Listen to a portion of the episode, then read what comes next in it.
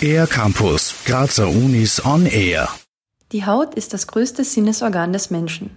Mit ihr nehmen wir Feuchtigkeit, Temperatur und Druck wahr. Anna-Maria Koglite vom Institut für Festkörperphysik der TU Graz hat es geschafft, diese Eigenschaften im Rahmen ihres ERC-Projektes SmartCore technisch nachzuahmen. Wofür ERC steht, erklärt die Chemikerin selbst. Yeah, ERC means the European Research Council. Only about 12% of the proposals that are submitted are then granted. The really cool thing about these grants is that they give you quite a lot of money, and so in this sense, they allow you to really explore a topic in the whole details without having to worry too much about reporting and bureaucracy and so on.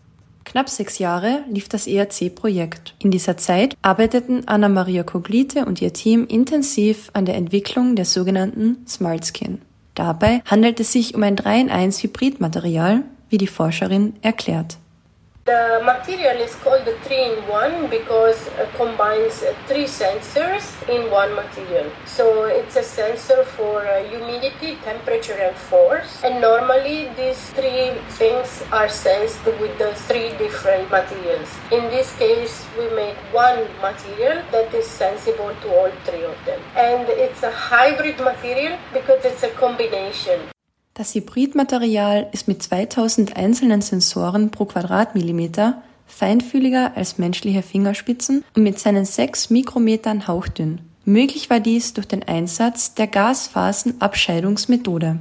When you think of creating a material, synthesizing a material, most of the synthesis happen from liquids. So for us, instead of working with liquids, we work with vapors. And we mix them in a vessel that it is uh, under vacuum, so at a pressure a bit below amb- ambient pressure, so that instead of the normal air of the environment, we can have exclusively our vapors that we want to react. Mit Hilfe dieses dampfbasierten Herstellungsverfahrens lässt sich die Herstellung der Smart Skin leicht in bestehende Produktionslinien einbauen. Dadurch eröffnen sich dem hautähnlichen Hybridmaterial mehrere Anwendungsfelder, erklärt Anna-Maria Koglite. Uh, robotics so would be the most immediate field of application, but I could imagine that also in uh, some biomedical application, like for example for prosthesis. Die weitere Entwicklung der smarten Haut sei aber noch nicht vorbei. Es gebe immer etwas, das verbessert werden kann, erklärt die Forscherin. Auch wenn die bisherigen Ergebnisse schon jetzt sehr vielversprechend klingen. Für den R-Campus der Grazer Universitäten, Anja Kalbauer. Mehr über die Grazer Universitäten auf ercampus-graz.at